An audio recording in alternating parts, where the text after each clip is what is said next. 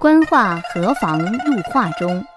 绘图谢有苏，撰文流放。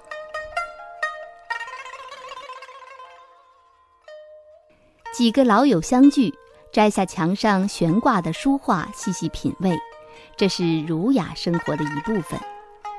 此幅画题有“久别思琴瑟，雅聚赏家珍”，我怀疑这是画家生活的真实写照。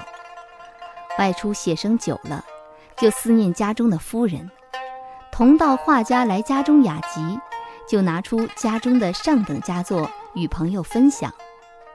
琴瑟之说是为下面做铺垫的，主要还是想说雅聚，想说赏家珍，将朋友相聚比成超过小别胜新婚的久别，这相聚也实在是非同一般。朋友情谊深厚的，比那李白诗中的桃花潭水有过之而无不及。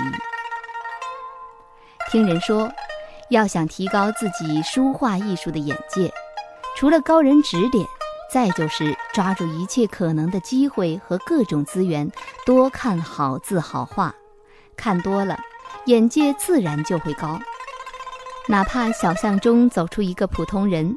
也许就是书画高手、学问大家，与之有同样的道理。酒逢知己饮，诗向会人吟。书画家们一起看珍品，只有看出别人的佳处，才能学到人家的好。观赏这样的画，看到画中吟虚老者孜孜以求汲取他人所长。观画人仿佛也置身画中，成为品味珍品的人。